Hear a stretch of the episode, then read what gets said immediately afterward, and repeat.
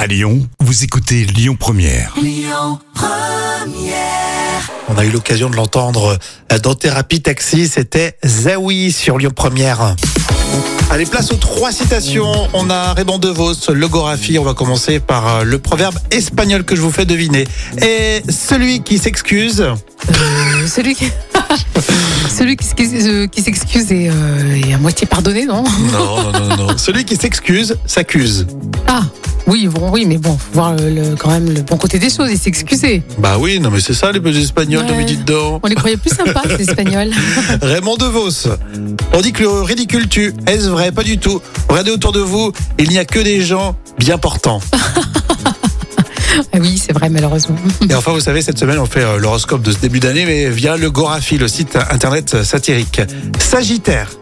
Et si c'est la semaine de votre anniversaire, on vous offrira une box merdique pour un massage à 600 km de chez vous.